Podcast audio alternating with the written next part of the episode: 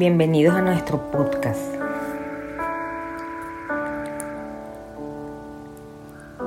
Nos conectamos con el Señor para meditar en su palabra, en el nombre del Padre, del Hijo y del Espíritu Santo.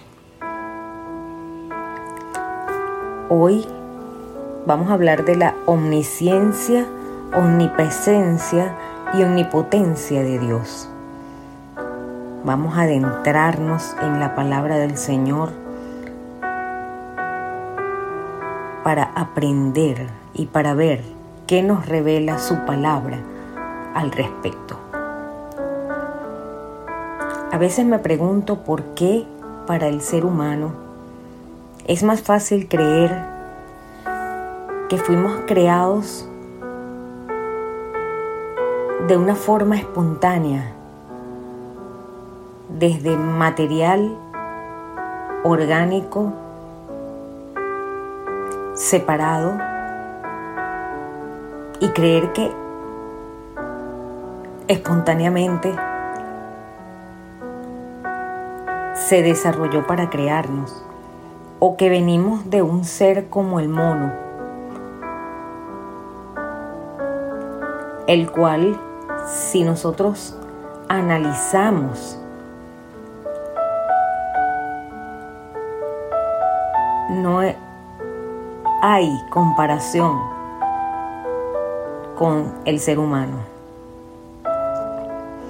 A veces pienso cómo es posible que se prefiera creer en eso a creer que hay un ser supremo, que hay un grandísimo Dios que nos hizo a su imagen y semejanza, que nos hizo conforme a su voluntad. y que podemos probar su existencia en nuestras vidas, buscándole de verdad.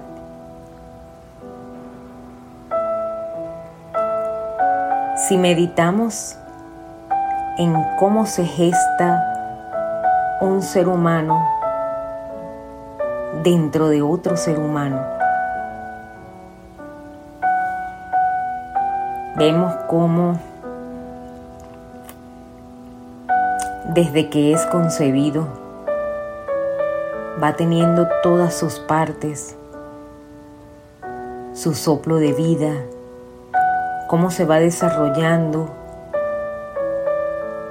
no de cosas aisladas, sino de un proceso complejo que va haciendo que se desarrolle con todos sus miembros, con todas sus partes,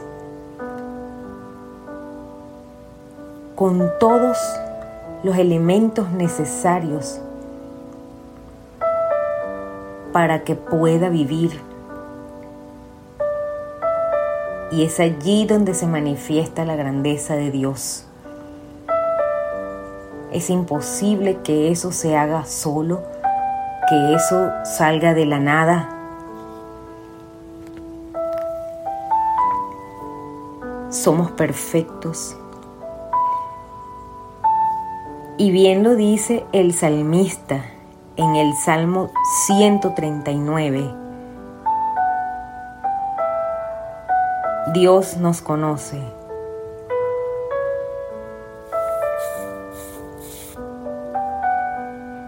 Dios nos creó a su imagen y semejanza y por ser Él el gestor de nuestra vida, el creador, sabe desde antes de concebirnos quiénes somos. El Salmo 139 dice, Tú has conocido mi sentarme y mi levantarme, has entendido desde lejos mis pensamientos has escudriñado mi andar y mi reposo, y todos mis caminos te son conocidos.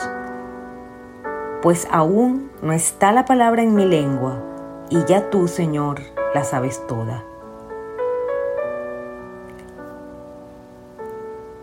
Detrás y delante me rodeaste y sobre mí pusiste tu mano. Tal conocimiento es demasiado maravilloso para mí. Alto es, no lo puedo comprender. Aquí vemos que el salmista tampoco entendía cómo podía ser esto, pero su espíritu, su alma, sabía que eso es así. Sabía que Dios es omnisciente, que podemos comprobar la grandeza del amor de Dios cuando le buscamos en espíritu y en verdad. Sabemos que Él es el que está todo el tiempo velando por nosotros, que nos formó en el vientre de nuestra madre. Él sabe todas las cosas. ¿Cómo podríamos entonces nosotros, cómo puede el ser humano esconderse de Él?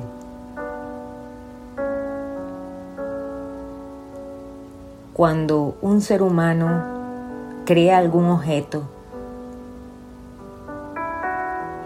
sabe dónde está, sabe cómo está hecho 100%, sabe de qué está hecho y sabe cuáles son sus fallas, sabe dónde no es tan fuerte. Y sabe cómo encontrarlo, dónde está, dónde encontrarlo. Asimismo nuestro Señor, que nos creó, que es el dador de nuestra vida, sabe en todo momento dónde estamos, en qué fallamos, cómo podremos escondernos de Él. El Salmo 139 dice, ¿A dónde me iré de tu espíritu? ¿Y a dónde huiré de tu presencia? Si subiera a los cielos, allí estás tú. Y si en el Seol hiciera mi estrado, allí tú estás. Esto nos habla de la omnipresencia de Dios como nuestro Creador. Él siempre está cerca de nosotros. Si tomara las alas del alba y habitara en el extremo del mar, aún allí está su presencia. Podemos tratar de mentir al otro, a otros hombres. Podemos tratar incluso de mentirnos a nosotros mismos. Podemos escondernos de nosotros mismos poniendo atención a cosas externas pero no podemos escondernos de la presencia del Creador.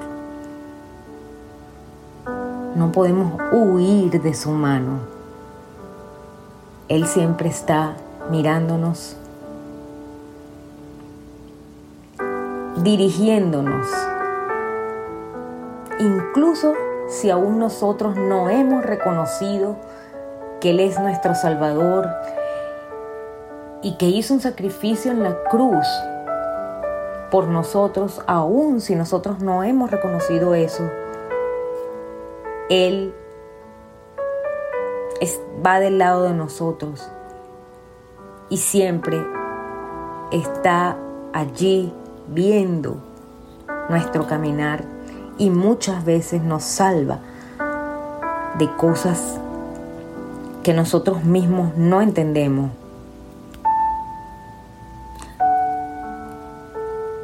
El Salmo 139, 13 dice, Tú formaste mis entrañas, me hiciste en el vientre de mi madre. Él nos ha conocido y sabe a futuro cómo vamos a cambiar. No fue encubierto de ti mi cuerpo aunque en oculto fui formado y entretejido en lo más profundo de la tierra. Mi embrión vieron tus ojos y en tu libro estaban escritas todas aquellas cosas que fueron luego formadas, sin faltar ni una de ellas. El Señor es omnipresente y aunque querramos escondernos debajo de la tierra, en una montaña, en el mar, en el cielo, en el espacio, donde queramos ir, Dios siempre está, porque es nuestro creador. Nos conoce y sabe de dónde venimos y hacia dónde vamos. No podemos escondernos de su presencia. Por eso debemos andar siempre de la mejor forma posible, con nuestras ropas lo más limpias, para que Él no sienta vergüenza de nosotros, para poder presentarnos delante de Él, tal y como un padre quiere ver a su hijo limpio, ordenado, capaz.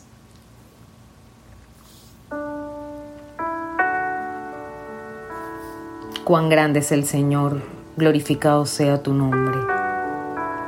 En los versículos 17 y 18 dice, cuán preciosos Dios me son tus pensamientos, cuán grande es la suma de ellos. Si los enumero, se multiplican más que la arena. Yo despierto y aún estoy contigo. Dios nos ama y su poder es infinito. Si pudo formarnos con todas nuestras partes, con todos nuestros miembros en el vientre de nuestra madre, si es posible hacer que nos multipliquemos, si Él conoce cada uno de nuestros cabellos, Es Él el que puede todas las cosas. Es Él el que puede salvar nuestra vida del pecado. Es Él el que puede hacer de nosotros vasos limpios, relucientes, transparentes como el cristal.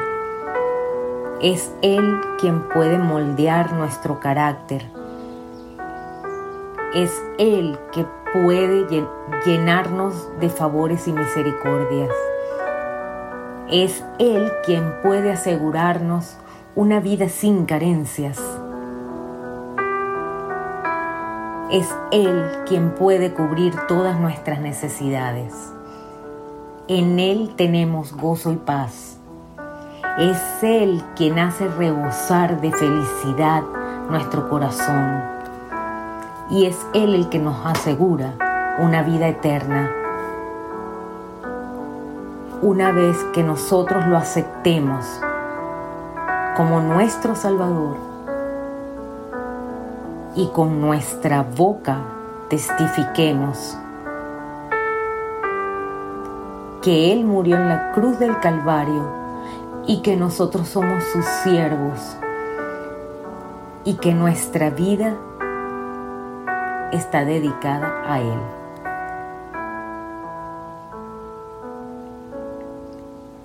Mediten en estas palabras. Mediten en su creación. Mediten en la formación del ser humano. Mediten en la perfección del funcionamiento de los sistemas que hacen que el hombre pueda vivir que hacen capaz a un ser humano de hacer todo lo que hace. El funcionamiento del cerebro, el aparato circulatorio, el aparato respiratorio. Allí encontrarán la grandeza y la maravilla de Dios. Allí quedarán convencidos de que No pudimos ser formados de la nada, espontáneamente. La palabra de Dios dice, buscad y hallaréis, el que busca, encuentra. El que llama, se le abrirá la puerta. Si tú quieres que Jesús venga a tu vida, que el Señor sea tu Salvador, búscalo, llámalo, Él te abrirá, porque eso es lo que Él espera de nosotros.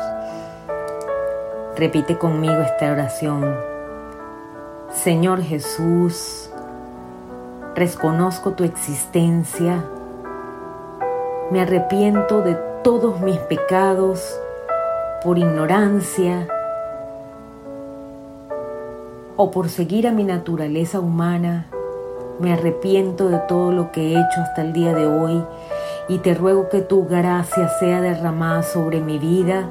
Te acepto como mi Salvador personal, te acepto como mi Creador y de ahora en adelante voy a seguir tus pasos, voy a nutrirme más de ti, voy a buscar y escudriñar más tu palabra para saber quién eres y quién soy. En el nombre de Jesús te entrego mi vida. Amén.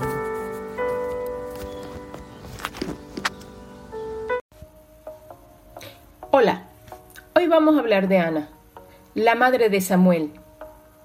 Y nos basaremos en el primer libro de Samuel.